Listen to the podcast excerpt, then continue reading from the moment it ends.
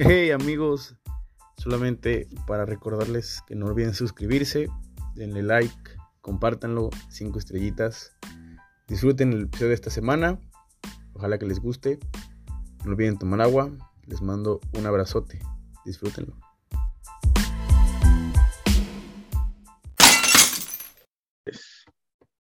Amigos, nuevamente tenemos un invitado muy especial, alguien que estaba intentando invitar al programa, valga la, redundancia. Carlos Rosado, amigo, muchas gracias por, por aceptar la entrevista. Sé que estás un poco ocupado, pero qué gusto poder tenerte en el programa. No, gracias por la invitación y bueno, aquí un gusto platicar contigo. Qué bueno, Carlos. Bueno, empecemos. Hay dos, siempre que hay un invitado, hay dos preguntas que son de cajón en, el programa. La primera es, en tres palabras, ¿tú cómo te definirías en el aspecto en el que, en el que más te gusta? Eh, persona, eh, alguien con pasión este, y que busca sus sueños, busca eh, luchar por lo que tiene en mente. Ok, y ya que hablamos de pasión en entrevistas y, pláticas que, que, escuché que has tenido a lo largo de, de tu carrera, ¿tú cómo llevas o llevabas esta, esta pasión por, por el deporte y en especial por, por el fútbol americano? ¿Cómo es que vives tú la, pasión por el deporte? Bueno, desde niño me, gustó el deporte, me gustó este, estar en diferentes actividades, jugaba soccer, jugaba básquet, jugaba americano. Y bueno, el americano al final me incliné por él, me gustó mucho y bueno, me fui trazando objetivos a corto plazo. Poco a poco fui trabajando, y me puse una meta alta, difícil para un jugador mexicano. Sin embargo, dije, bueno, creo que tengo las posibilidades de poder jugar en el siguiente nivel. También era incrédulo, no sabía cuántos jugadores querían estar ahí. Sin embargo, bueno, siempre creí en que lo podía hacer. Trabajé y bueno, y, creo que la clave es este, tener un sueño, tener un, un objetivo claro a dónde quieres llegar e ir trabajando, ir poniéndote objetivos a corto plazo, ir consiguiéndolos, ir avanzando paso a paso. Claro, oye, qué importante es esa parte. Yo siempre he coincidido que, que cuando uno tiene una meta o un sueño es importante eh, trazarlas o ponerlas arriba y, trabajar por ellas, porque mucha gente, digo, no, no todas, habrá excepciones, pero muchos creen que, que por el hecho de, de, decirlo se van a cumplir y creo que del decirlo y hacerlo hay, hay mucha diferencia, ¿no crees? Sí, claro, hay muchos, muchos quieren llegar, muchos quieren hacer, eh, de niños o en mi época, ¿no? Que quiero ser piloto, que quiero ser esto, que quiero ser el otro, y de repente los veías en otras carreras, en otras cosas, sí, claro. y simplemente eh, abandonaban ese sueño que tenían desde jóvenes. Este, muchos de ellos lo retoman ya mucho más grandes, pero bueno, eh, la edad pasa, hay cosas que sí puedes continuar, que sí puedes hacer, pero bueno, al final pierdes tiempo. Bueno, no pierdes tiempo, aprendes de las diferentes experiencias. Y en el tema del deporte, pues es algo que es temporal, es algo que tienes que llegar a corta edad y que te tienes que, te tienes que poner en mente, tienes que decir, a ver, ¿qué quiero hacer? ¿A dónde quiero llegar? ¿Cómo lo voy a hacer? Y poco a poco lo que te va a ir motivando a, a, a seguir adelante, a seguir luchando, porque no vas a llegar de un día para otro, lo que te ayuda es ponerte esos objetivos a corto plazo, irlos cumpliendo y eso te va a motivar, eso te va a dar confianza de que sí puedes, de que sí lo puedo lograr, de que tengo que ir paso por paso. Otra de las cosas es que la gente no está acostumbrada a, luchar, a, vivir ese proceso, porque es un proceso en donde hay diferentes adversidades.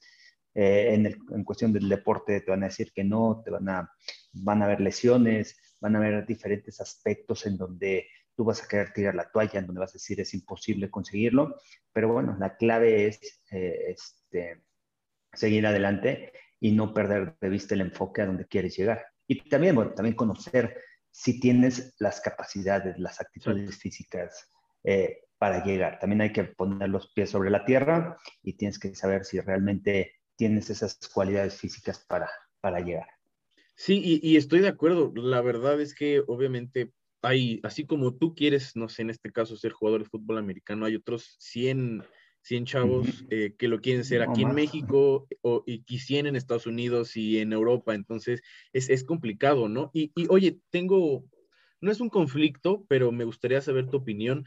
Para ti, o sea, me creo que sí vas a, vamos a coincidir, pero ¿qué tanto crees que uno tiene que sacrificar? Porque, bueno, sacrificar entre comillas, porque creo que sacrificar cuando algo te gusta no es tanto como arriesgar algo, pero ¿tú crees que para conseguir objetivos tienes que, sacrificar otros?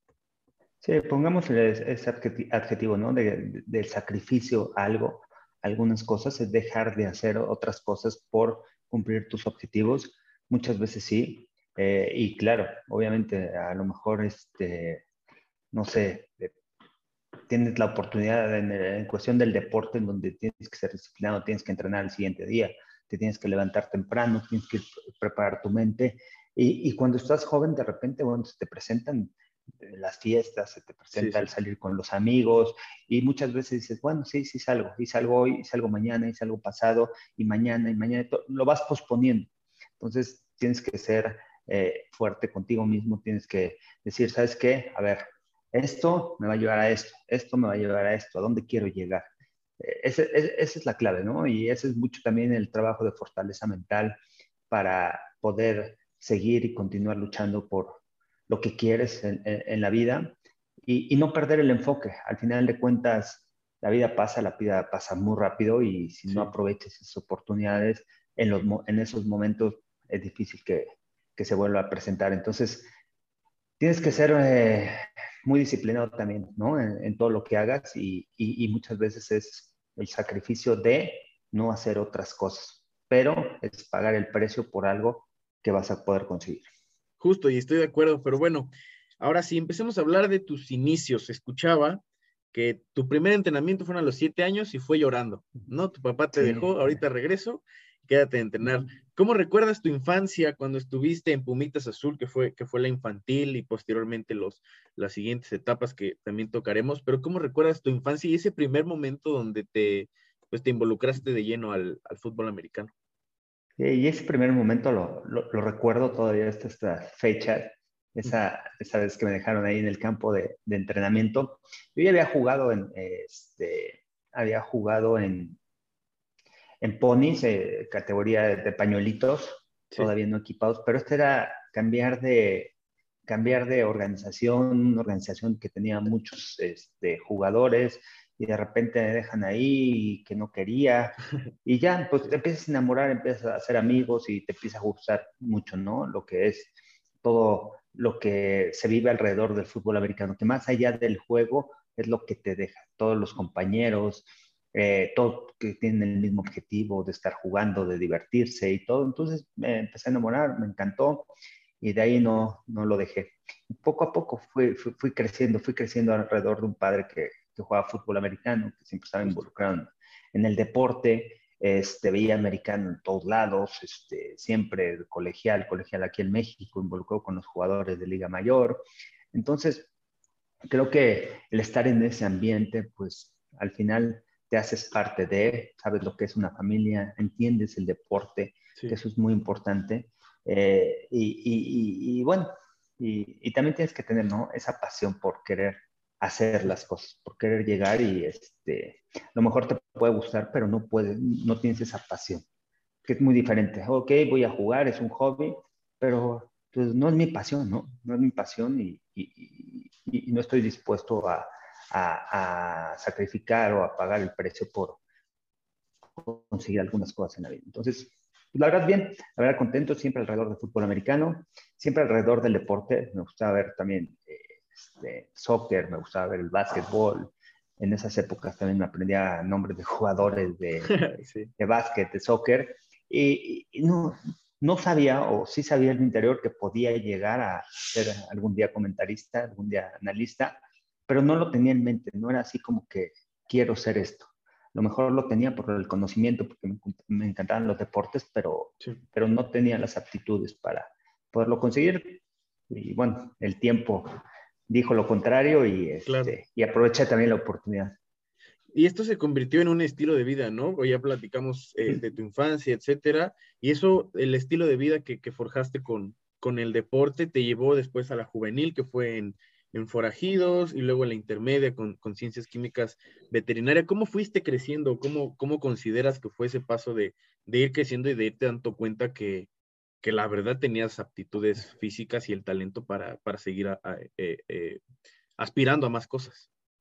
Sí, y, como, te, como te comenté, es una, de las principales razones es, es, también poner los pies sobre la tierra y cuáles son tus cualidades, tus aptitudes físicas, tus aptitudes mentales, ¿no? Yo en infantiles jugaba de todas las posiciones, fui creciendo y de repente me estiré, yo era medio gordito y eh, era de estatura media, de repente me estiré, enflaqué y ya mi última de infantil todavía jugué de corredor porque bueno, en infantiles no se lanza tanto el balón, o no se lanzaba tanto la bola, entonces querías estar alrededor, ¿no? Como chavo, siempre. Entonces jugué de corredor, de ala cerrada, de linebacker, de profundo, de varias posiciones, pero ya cuando, cuando yo decido, ¿sabes qué? ¿Por qué no voy a la NFL? ¿Por qué no me pongo esa meta de llegar a la NFL y no nada más a Liga Mayor en México?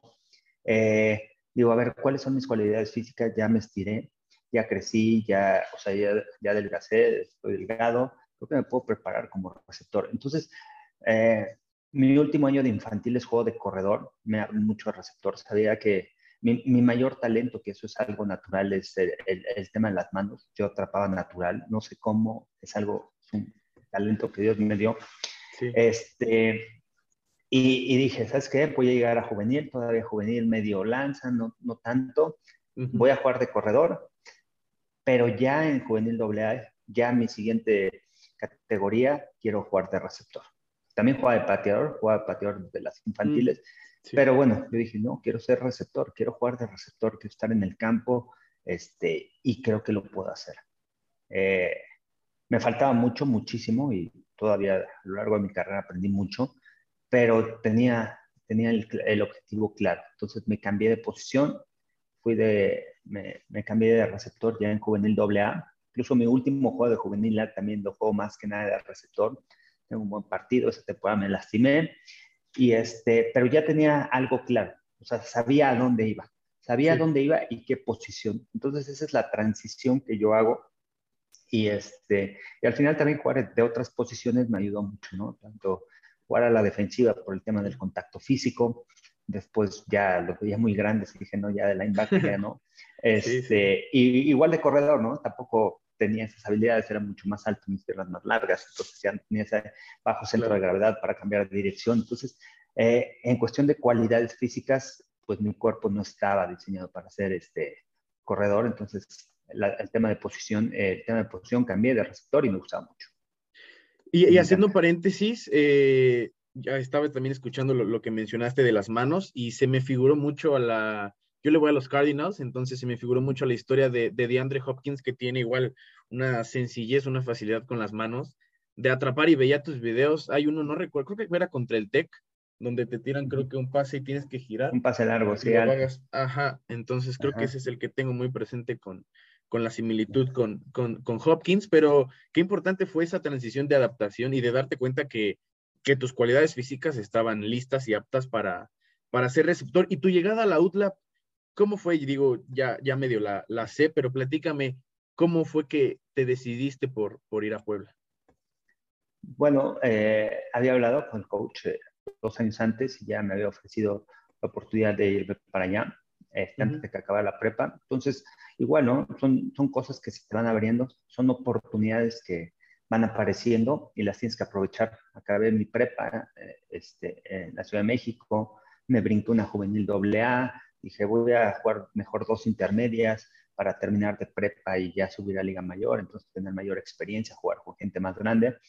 Y, así fue, fue, así tal cual como lo planeé, objetivos claros, sabía dónde quería ir, llego a la UDLA y bueno, fue difícil porque en esa época es cuando empezaron a abrir las becas y empezaste a encontrar jugadores, los mejores jugadores de, del país, este, a mí nunca me tocó jugar contra Fademac, donde estaban quizá mm, algunos de los mejores talentos eh, en México. Ahí empecé a conocer varios, pero lo que me dio mucha confianza es, eh, siempre trabajé con esa confianza de que podía hacer las cosas, de que, ¿sabes qué? A ver, veo al que está delante de mí y digo, bueno, ¿qué tiene él que no tenga yo? Puedo trabajar en, en, eso y tengo cualidades para, para poder ser titular. Y así fue, y así fue, fue, fue difícil la transición, mi primer juego en Liga Mayor este, tuve la oportunidad de anotar contra, jugamos contra Cóndores en el 94, me tocó anotar este, y, eh, debutando en Liga Mayor, después me fui en blanco toda la temporada y al final de la temporada volví a anotar. Eh, la ventaja es que también jugaba en equipos especiales, jugaba de pateador, entonces estaba activo en el terreno de juego. Fue difícil, fue difícil esa transición, fue difícil el adaptamiento, eh, todo eso, pero, pero como todo, ¿no? Tienes que, que trabajar, tienes que esforzarte, tienes que ir creciendo. Y así me, me, sucedió eh, siempre. Desde que llegué a la UDLA, que fue de abajo y fui creciendo, fui creciendo hasta mi cuarto año, que tuve la oportunidad de, de ser el más valioso en la final, hasta cuando fue NFL Europa, igual, mi primer año no jugaba nada y de repente ¿sabes qué? Pues así, tengo que vivir el proceso, tengo que esforzarme, tengo que ir creciendo, tengo que ir un paso adelante, tengo que estar claro hacia dónde quiero ir. Y, sucedió lo mismo. Y me pasó lo mismo en el tema este, profesional, en, cuando llego a Fox Sports, igual llego desde abajo y voy creciendo. O sea, el fútbol americano me enseñó mucho para mi vida laboral y aplico lo mismo, este, esa misma disciplina, ese mismo trabajo, ese mismo esfuerzo, esa misma dedicación para, para poder conseguir las cosas. Y qué importante es eso de, no darte por vencido o no bajar los brazos, sino querer aspirar, querer aprender, querer crecer, querer trabajar. Y eso, volviendo al punto de, la UDLAP, me lleva a lo, siguiente que te iba a comentar, lo que fue el ganarte un puesto contra jugadores como Marco Martos, como Hugo Mancilla, ¿no? El poder aprender de ellos pero no quedarte nada más a la sombra de lo que ellos ya estaban haciendo, sino querer superarlos, querer ser mejor, aprender de ellos y, sobre todo crecer como, como jugador y como persona, ¿no crees? Sí, y, al final vas a encontrar competencias siempre. Eh, una de las ventajas es que yo ya tenía una, meta clara, sabía dónde quería llegar, no sabía cómo. Eh, otra de las razones por las que me voy a la URL es por el tema de intercambio. Después del tercer semestre puedes aplicar para irte de intercambio y, y esa era mi meta, ¿sabes qué? O sea, voy a jugar aquí, voy a tratar de jugar en Estados Unidos, porque eh, ese es el, paso que debo dar para llegar a, a, la NFL.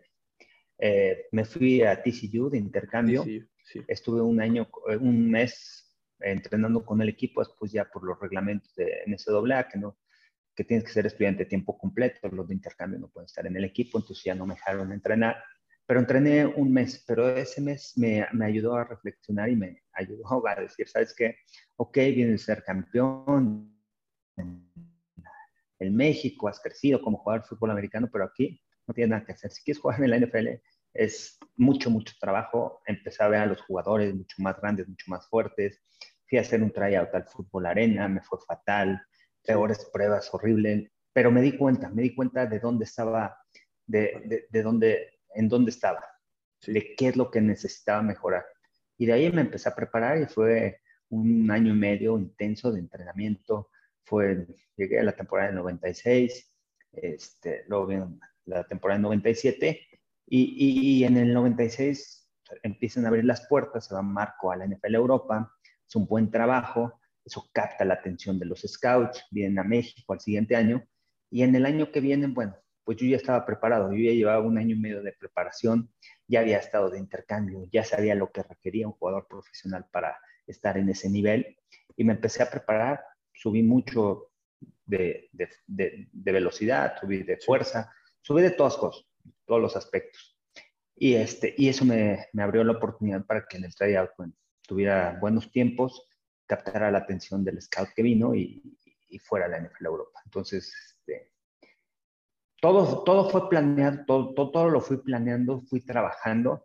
No, no quería decir que, porque muchas veces es lo que pasa, ¿no? Nadie te asegura que vayas a llegar, que lo vayas a conseguir. Pero tienes que estar listo, tienes que estar preparado para la oportunidad que se te pueda presentar. Y en ese momento, si estás preparado, tienes oportunidad y de ahí, bueno, todo lo demás viene siendo historia y pues ir alcanzando tus objetivos este, poco a poco. Y, qué importante fue aprender o sacarle algo positivo a lo que comentas. Venías de ser tricampeón 95, 96, 97, un año antes en el 94 quedaron subcampeones.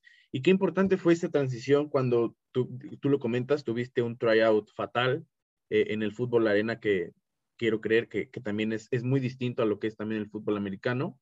Cada, me imagino que cada nivel es, es, es distinto y lo importante que fue sacarle el jugo bueno por muy poco que fuera a esa parte, a, ese, a esa etapa en tu vida, que te llevó a que se te abriera la oportunidad en, en la NFL Europa. ¿Y cómo, cómo recuerdas ese momento donde te dicen, sabes qué, está la posibilidad de irte a la NFL Europa, tienes chance? ¿Cómo lo recuerdas? No, la verdad, eh, no, no esperaba, no esperaba. Sabía que me había ido muy bien, sabía que estaba eh, el tema de la preparación muchas veces también es, un, tema mental y yo lo utilizaba así por la confianza que te va dando. Yo sabía que en ese tryout me había muy bien, que había dominado por, por la preparación que había tenido durante todo el año. Eh, esa confianza fue la que me ayudó entre la preparación y la confianza para decir, creo que tengo la posibilidad de, no sé si me vaya, todavía me quedaba un año de Liga Mayor. No sabía, sabía, ¿sabes qué? Si no me escogen este año, el otro año me voy a preparar lo doble. Todavía me falta y necesito seguir trabajando. Eh, y bueno, y afortunadamente se abrió la oportunidad y, y, y, y me fui. Entonces, este, pues creo que es la confianza que te da el trabajo. Es, que, es como cuando te, y, lo veo mucho con, con, la escuela, cuando te preparas para un examen, cuando estudias, cuando dices, me las sé todas, todas, saben cualquier pregunta, llegas confiado a tu examen, pum, pum, empiezas a resolver y vamos, va muy bien. Pero ¿qué pasa cuando llegas a un examen y no estudiaste, no leíste, tienes dudas y de repente llegas al examen, pues, llegas nervioso, llegas con dudas de que sí, contesté bien o contesté bien. Entonces, es lo mismo, ¿no? Es lo mismo en el deporte y, este, y es lo mismo también en la de los partidos. En cualquier aspecto laboral o a lo que te dediques, creo que la clave es la preparación y la misma preparación te va a dar la confianza. Y eso te va a decir, bueno, darte la seguridad, ¿no? Y, creo, y, yo sabía que el llegar a NFL Europa era el primer paso para poder alcanzar mi sueño. Ya era un paso grande porque ya estaba, ya podía jugar con atletas americanos, con coaches americanos, y era un paso ya muy cerca, pero muy lejos en esa época de que de poder llegar al NFL. ¿Y la transición cómo fue? O sea, tuviste cinco años en Barcelona. ¿Fue un golpe complicado lo que es el nivel aquí en México y allá en Europa con gente que ya es de, de, nivel más grande? Sí, totalmente. El primer año batallé mucho. Eh, te digo, estaba acostumbrado a atrapar los balones fácilmente y de repente tiraba muchas, muchos balones, se me caían, la velocidad del balón es mucho más rápida, te lanza mucho más fuerte, este, todo, todo pasa mucho más rápido. Tú te plantas, sales de tu corte y el corner está ahí. Nunca me enseñaron a correr realmente rutas como deben, como hoy en día puedes aprender en diferentes tutoriales o ya hay diferentes coaches en Estados Unidos también que te enseñan a correr rutas bien, salir tus cortes, el pecho, la cadera, todo ese tipo de detalles, no lo sabía y me costó mucho trabajo porque había corners que ya habían tenido la experiencia de estar en training camps en la NFL o que habían estado en temporada en, en equipo de NFL, tenían, eh, tenían ya esa experiencia, sabían cómo reaccionar, cómo moverse, la velocidad del juego es mucho más rápido, el entendimiento del juego también es muy importante.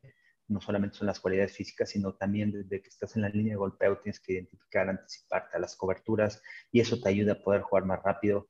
En cambio, bueno, iba un sistema nuevo, me paraba, de repente todo pasaba muy rápido, qué defensiva es, cómo se mueven, porque todo se mueve muy rápido. Entonces, al final, si no entiendes el juego, es muy difícil poder sobresalir porque conforme vas dando pasos hacia adelante, corriendo tu trayectoria en la posición de receptor, pues vas pensando, ¿qué está pasando? ¿Hacia dónde se mueve? ¿Quién viene a cubrir esta zona y todo?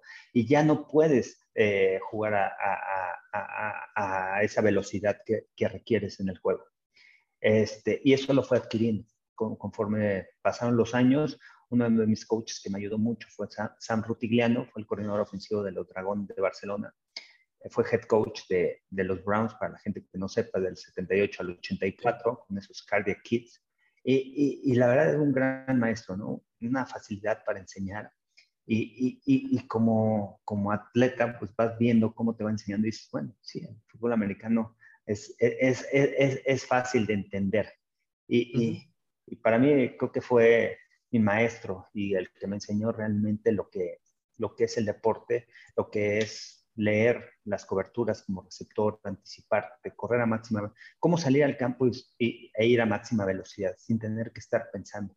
Ya automáticamente todo instinto y reaccionando porque ya sabes automáticamente hacia dónde se mueven los defensivos y ya reaccionas para ver qué, cobertura es. Y eso me ayudó, mis años en Barcelona me ayudaron para que cuando, cuando llego mi sexto año que fue en NFL Europa, en Ámsterdam, veía todo ya en cámara lenta, me movía muy hmm. fácil, entendía rápido el sistema, aunque cambió todo el sistema, entendía el concepto, razonaba ya más allá de aprenderte las cosas, es razonar los conceptos y eso facilita mucho las cosas. Y ahora que, bueno, antes de pasar a Ámsterdam, ahora que tocamos el punto, tocaste el punto de, de, los coaches, de los maestros, los entrenadores, tú que ahora te, también tienes parte de esa eh, parte de, de, enseñar, de ayudar a, a chavos que quieren mejorar ciertas técnicas, ya sea de receptor, etcétera. ¿Tú qué tan importante ves eh, que, que, haya un, un, coach, mentor, maestro, entrenador, que te ayude a crecer y que te dé esa confianza, ese espaldarazo de confianza para que digas, güey, ¿sabes qué? Tienes las capacidades, te puedo ayudar a mejorar siempre y cuando tú quieras y adelante. Eh, es fundamental, ¿no? Es muy importante.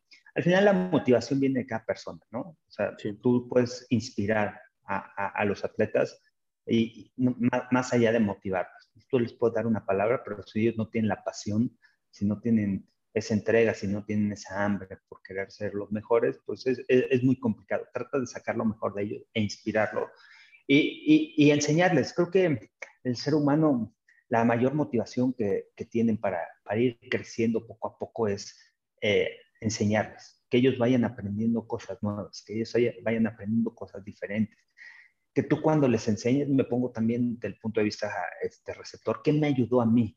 ¿Qué no me enseñaron a mí que yo puedo aportar para los jugadores? Y eso es lo que trato de, de, aportar con ellos. Trato de aportar historias, de que vean ejemplos de jugadores, de atletas de la NFL, porque al final el fútbol americano es lo mismo, con diferentes cualidades físicas, pero al final es lo mismo.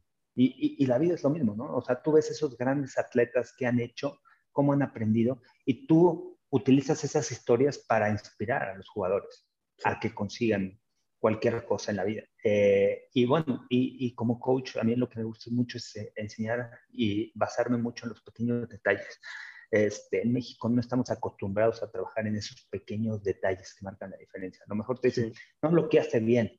¿Por qué no bloqueas? ¿Por qué no sacas tu paso? ¿Por qué no haces esto? ¿Por qué no corres esta ruta? ¿Por qué corres tan parado? ¿Por qué se te cae el balón?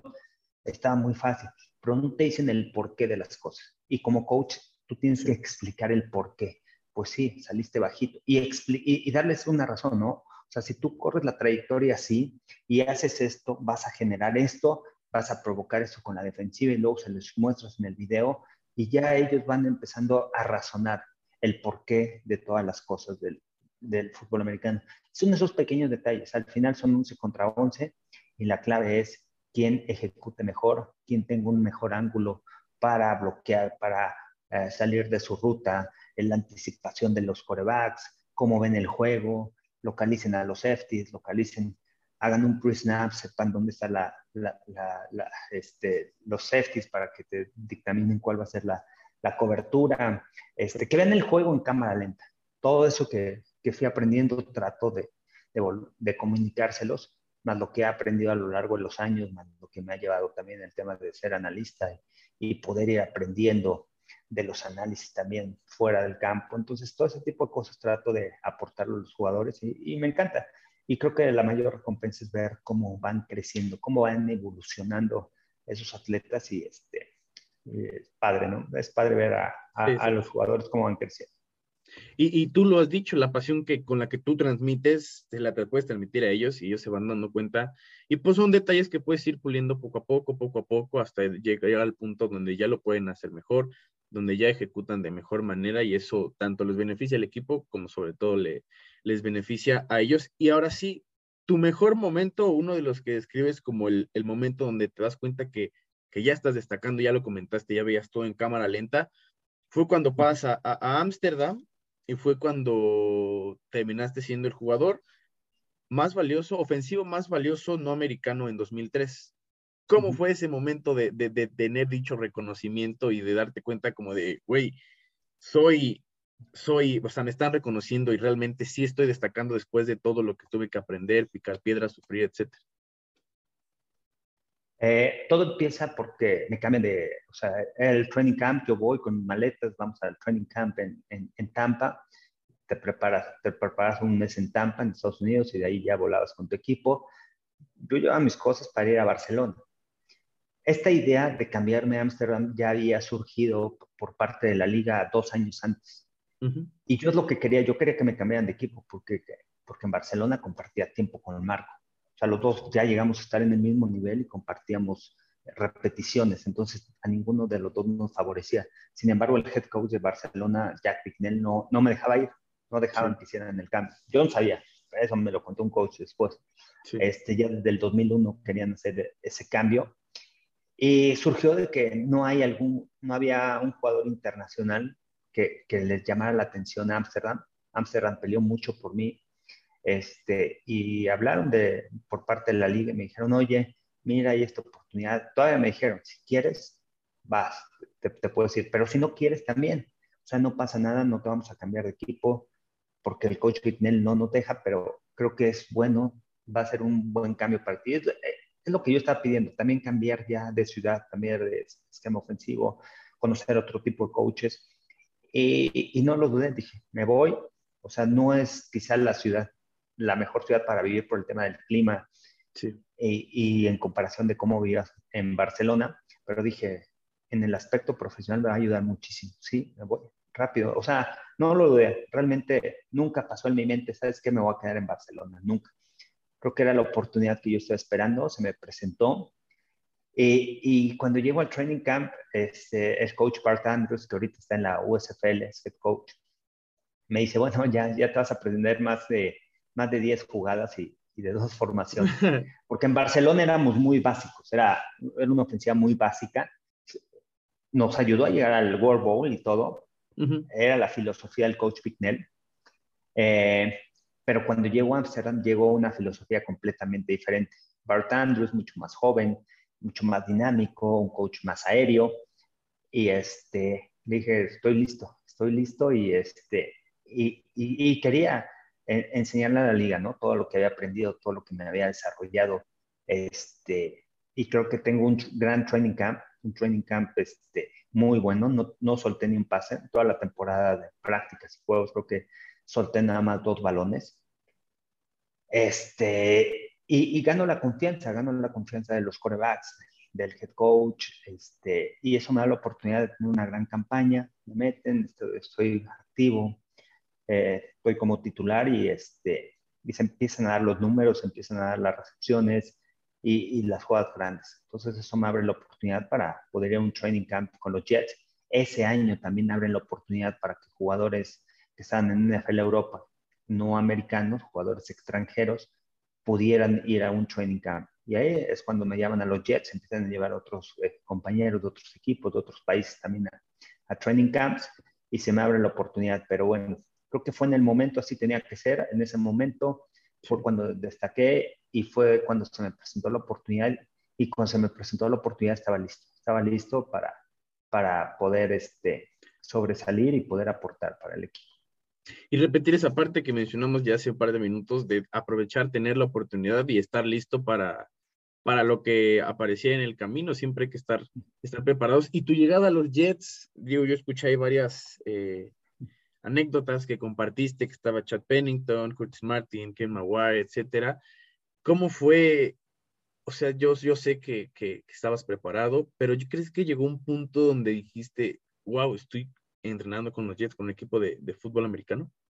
Sí, y es el primero, primero o segundo día, ¿no? Como que no te cae el 20 ya que estás ahí, de repente dices, bueno, estos los vi en la postemporada, los vi en televisión apenas, estoy cumpliendo mi sueño y veía a Curtis Martin y veía a Santana Moss y Chad Pennington, desde que lo vi el primer día que iba a la junta, me dice, ¿quieres un ride? Y ya, soy Chad Pennington, ya sé quién eres, pero buena gente me da un ride al, al, este, al, complejo, Kevin Maguire también se presenta la primera vez que, que, que mencionan el complejo de los Jets. Este, los primeros dos días es como un shock, pero ya después digo, a ver, a ver, sí es un shock, estoy en la NFL, estoy aquí, pero que soy un jugador, estoy compitiendo. Soy uno más, claro. puesto, soy uno más del equipo. Y te, te empiezas a dar cuenta, porque te bañas con ellos, estás en las tiendas de hidromasajes, estás, estás con ellos ahí en el tape, en, todos lados, en la comida y todo, o sea, soy parte de ellos. Y eres parte de una organización. Ahora tienes que que empezar a destacar. Y sí, y, tomé tal, eh, tal oportunidad igual, lo mismo, ¿no? Lo que hacía, llegaba antes que nadie a las prácticas, me iba hasta el último, trabajaba horas extras, incluso le preguntaban a Herman Edwards, una vez le preguntaron sobre, sobre mí, decía que trabajaba fuerte, que trabajaba, que trabajaba mucho durante los entrenamientos. Y bueno, es difícil, es difícil porque además tienes que entender qué es la NFL, es un negocio, eh, yo llegué a los 26, 27 años ya a la, NFL. Te tienes que dar cuenta que ya estás grande, aunque entiendas todo el sistema, todo, este, ya estás grande. Yo venía de una lesión, me lastimé en 2001 la espalda, se me fue la fuerza de la pierna. Eh, nunca me recuperé al 100%, pero me recuperé lo suficiente para poder llegar a la NFL. No estaba al 100 de mi capacidad y poco a poco, cuando vas creciendo, vas bajando también tu nivel. Este, pero bueno, no, es pretexto, pero tienes que entender, ¿no? O sea, quieren gente joven. Y, a mí me dijeron, este, el que me cortó fue este, ah, el que fue gerente general también de Miami, que trabaja para ESPN de analista. Bueno, e, e, e, él fue el que, me, el que me dijo, ¿sabes qué? Estamos buscando un jugador que tenga mayor velocidad, este, que vaya vertical, porque ya tenemos a, a, Wayne Cravet, que es un receptor de posición, que era más que nada mi posición. Tenemos a Santana Moss, que es un jugador que es movible. Tenemos a Curtis Conway, que es un X, pero necesitamos a alguien que vaya vertical, que tenga velocidad vertical. Y aparte tienes que entender que también no vas a ser titular en NFL y vas a llegar como equipos especiales.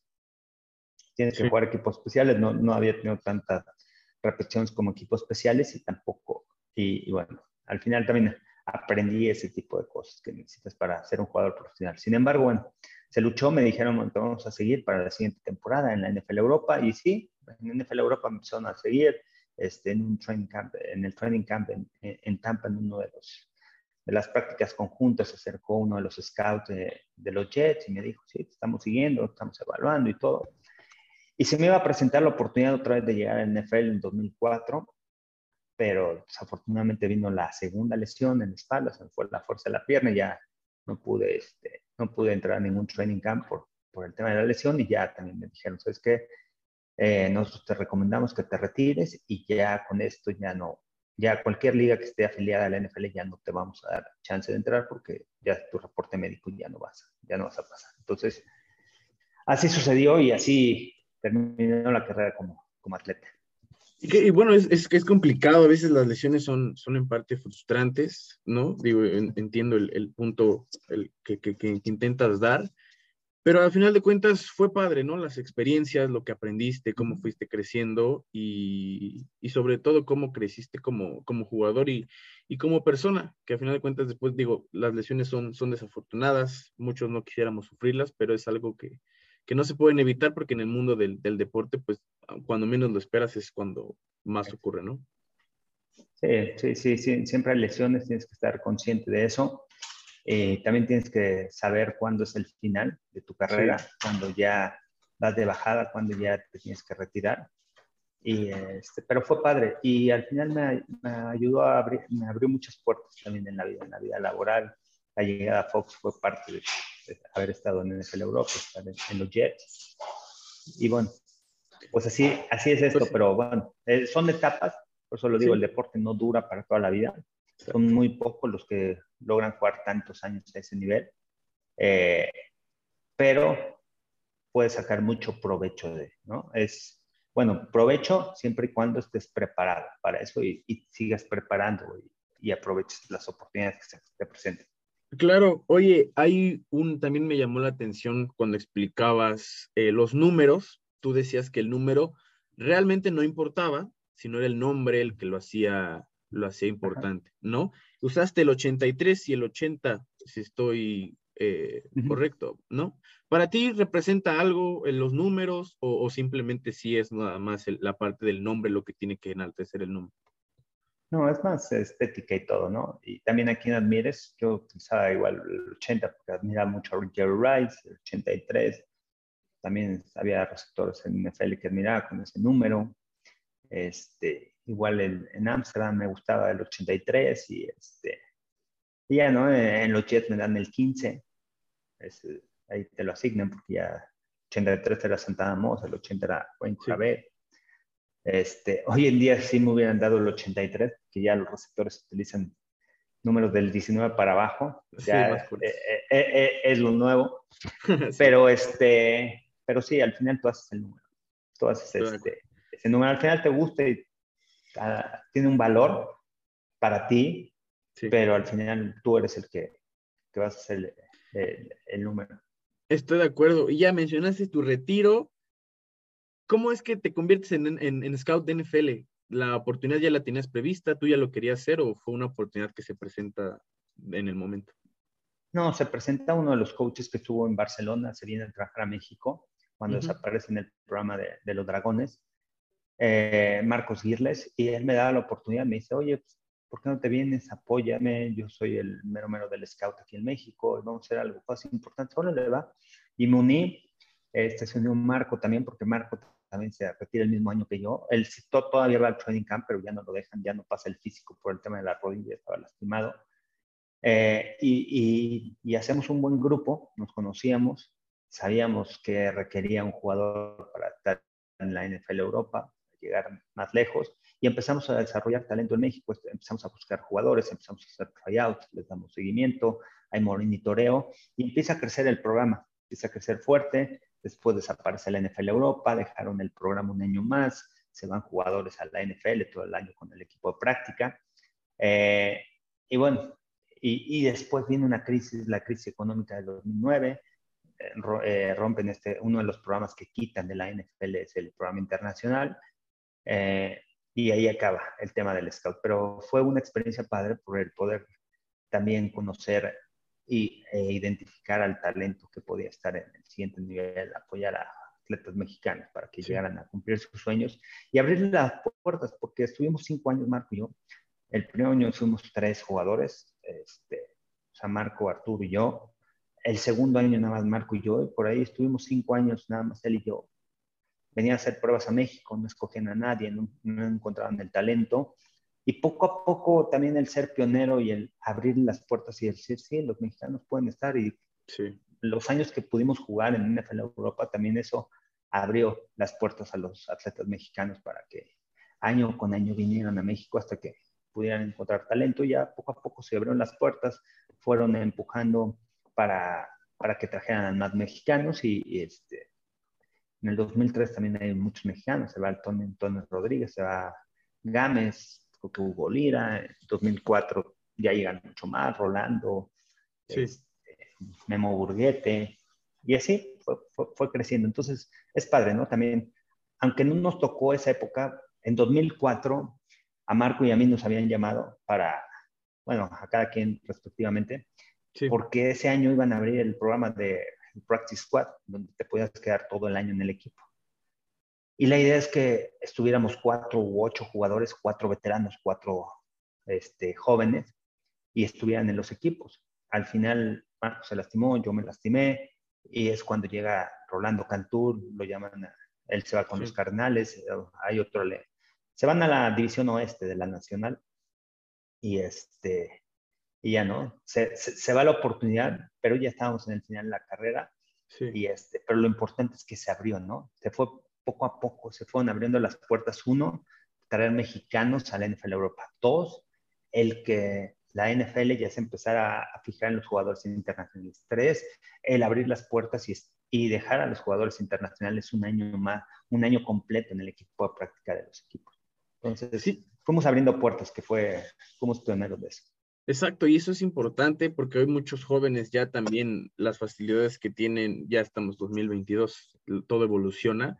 Tengo muchos amigos también que juegan en el TEC, en TEC Puebla, en Monterrey, en Pumas, entonces eso es importante porque uno también se da cuenta que en México sí hay talento, claro, falta ciertas cosas para poder estar al nivel, obviamente, con, con sus respectivas proporciones, pero el talento está, ¿no? Y las oportunidades que también se puedan presentar. Para un mexicano, para el país, es, es también importante y cómo vaya relacionándose la NFL. Oye, Carlos, ¿esto parte del scout eh, influyó en parte a crear tu academia como tal o era un proyecto que también ya tenías en, mente o cómo es que, que lo, lo, vas desarrollando?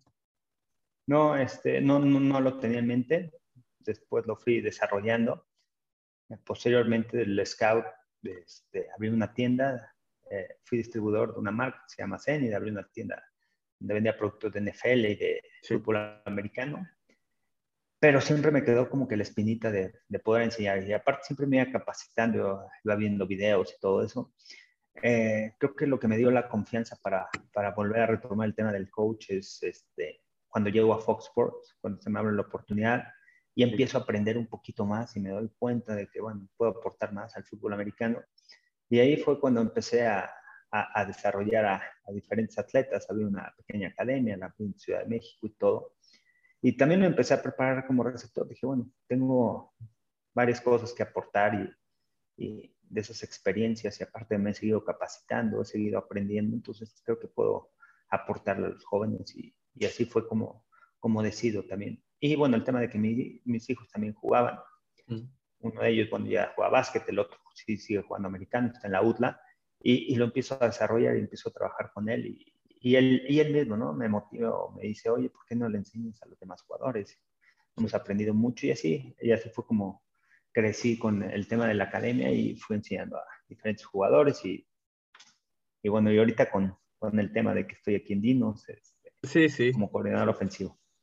Exacto, oye, qué chido. Y ahora que tocas ya el tema de, de Fox, tú mencionaste en alguna ocasión que no estudiaste como tal comunicación, pero sí administración, entonces esa parte de estar frente a la televisión, de que los tiempos son muy cortos, eh, son lapsos eh, de tiempo pequeño.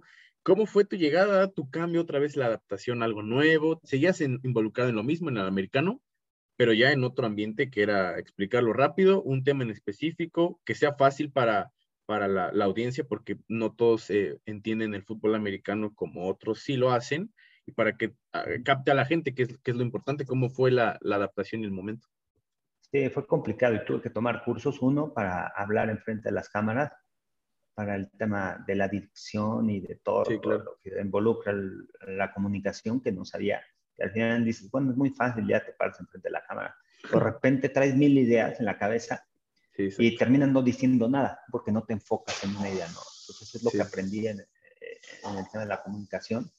¿Sabes qué? Tengo tres ideas, voy a desarrollar dos o voy a desarrollar nada más una y sobre eso voy a hablar. Y empecé a tomar cursos, fue como en el americano, que te empiezas a preparar, empiezas a ir al gimnasio, al campo y todo. Yo empecé a tomar también diferentes cursos, me fui a Estados Unidos, tuve la oportunidad de, también por el programa de, de exjugador de NFL, eh, de poder tomar los diferentes cursos que tiene la NFL, la asociación NFLPA para los exjugadores y tomé un curso de broadcast, dos cursos de broadcast, el, principiante y el avanzado, y ahí fue cuando realmente empiezo a despegar porque me desarrollo, me desarrollo cañón y empiezo a entender también ellos cómo ven la televisión, porque estuve con productores de NFL Network, de Fox Sports, de ESPN y y, y, algunos de los talentos de jugadores ahora están en cadenas grandes ¿no? y se han convertido en grandes analistas como Nate Burleson, como eh, Dan Orlovsky, este, Brian Boldinger, lo conocí en Barcelona y fue mi coach también en Broadcast Camp, Uber McFarland, o sea, diferentes cuates que dices, pues estuve con ellos y ahorita están en este nivel. Y todo lo que aprendiste, ¿no? Porque al final estás con los productores del top. Es como la NFL, estás en el top y ahora dices, estoy aquí en la televisión, en el top, entonces eso me ayudó mucho a desarrollarme y eso me abrió también muchas puertas dentro del canal de Fox. Y ellos vieron la evolución que tuve desde que, desde que entré y, y poco a poco me fueron abriendo las puertas y, y fue batallar, ¿eh? no, no fue nada fácil, fue tratar de comenzar con mi trabajo, con todo lo que me había desarrollado, los cursos y todo, emitir el Super Bowl, pero sabía, y, y, es como todo, ¿no? Quiero llegar ahí, quiero estar en el boot, quiero narrar el juego, quiero estar eh, como analista en los partidos y, y, de repente, pues, ¿qué necesito? Tengo que trabajar. A lo mejor sabías que, sabía yo que conocía más que los otros, pero a lo mejor no veía, decía, no, está difícil de, de, de, de competir con tanta experiencia. Y bueno, pero como todo, hay que lucharle y hay que vivir ese proceso, no desesperar. Y muchas veces puedes decir, bueno, ya, ya lo sé, yo jugué fútbol americano y te puedes dar, ¿sabes qué? Yo lo sé, no, no, tienes que saber, tienes que ser humilde y tienes que aprender ¿sabes qué? Quiero llegar acá, necesito prepararme, necesito trabajar fuerte. Y creo que ese, esa ha sido la clave, y para que me han, me han dado tanta oportunidad dentro del canal. Sí, y lo, y lo venimos platicando en esta, en esta charla, adaptarte, aprender, mejorar, trabajar, demostrar y solita la oportunidad, la oportunidad fue llegando y ahora tu actualidad, eres analista, etcétera, pero también ya eres coordinador ofensivo de Dinos, la Liga de Fútbol Americano aquí en México. ¿Cómo, cómo te sientes? ¿Cómo estás viviendo el momento? ¿Qué tal eh, tus días ahora como, como coordinador ofensivo? Mira, padre, es una nueva etapa. Este, después de que fui jugador, estuve con la UTLA y de ahí no había sido coach. Estuve en la selección under 19. Sabía que tenía mucho que aportar. Me, me, me, faltaba experiencia en todos esos aspectos, pero conocí el juego.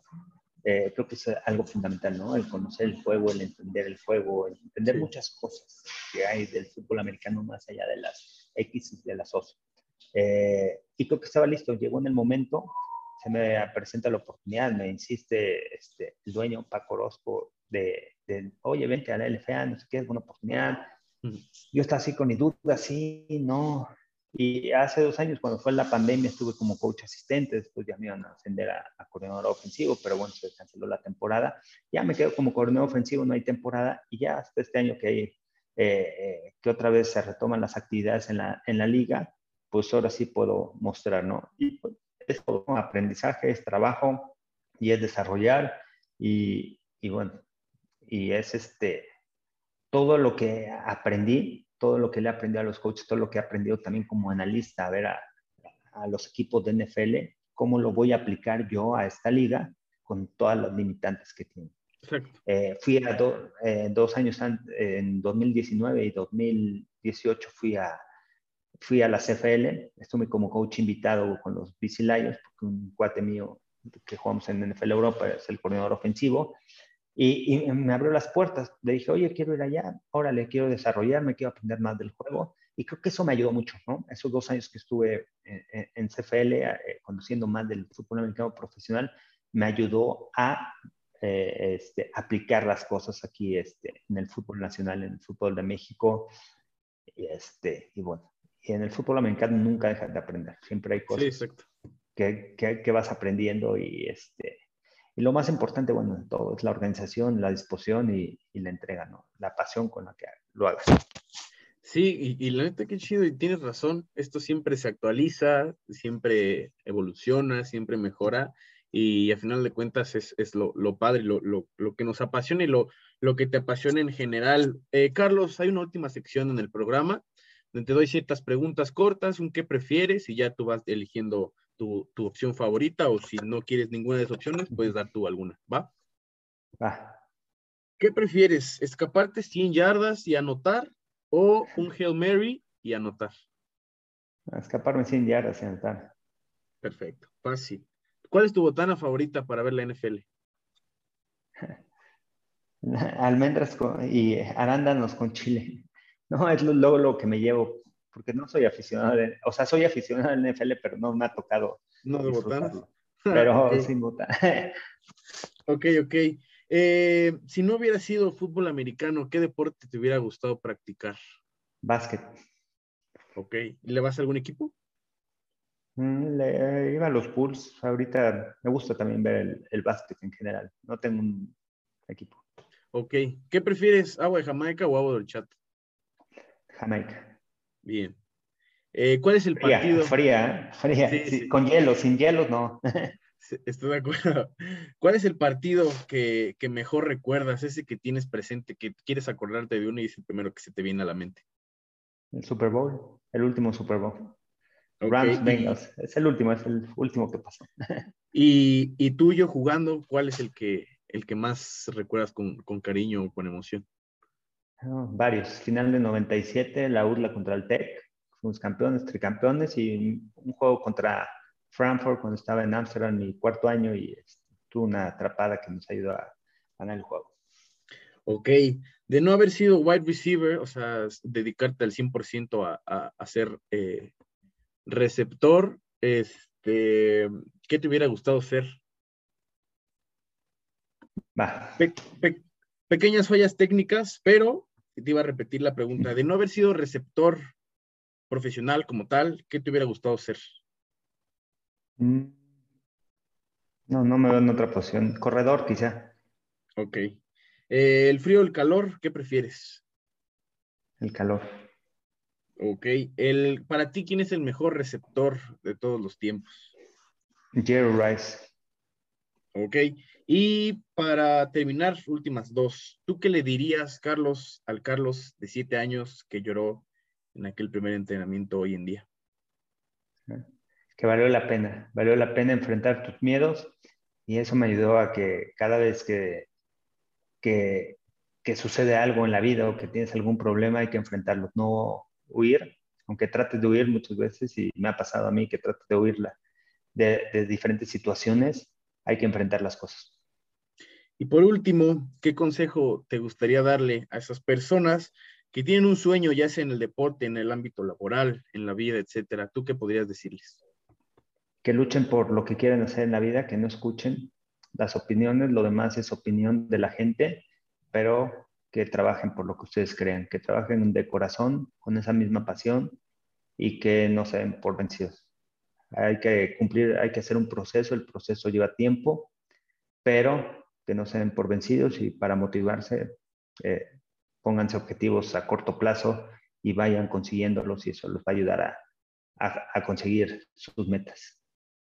Carlos, siempre es un gusto, gracias por venir, la verdad es que te veo en la televisión y ya quería que, que pudieras venir al programa, gracias por, por venir a platicar un poco de, de, tu trayectoria, por haber venido y en general por, por lo que platicamos. No, gracias, gracias por invitarme.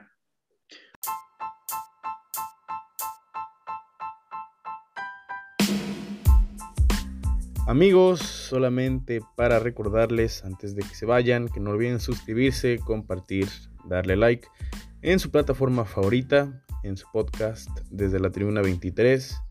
Yo soy Gabriel Vargas y este fue el episodio de esta semana. Nos vemos pronto. No olviden tomar agua. Chao, chao.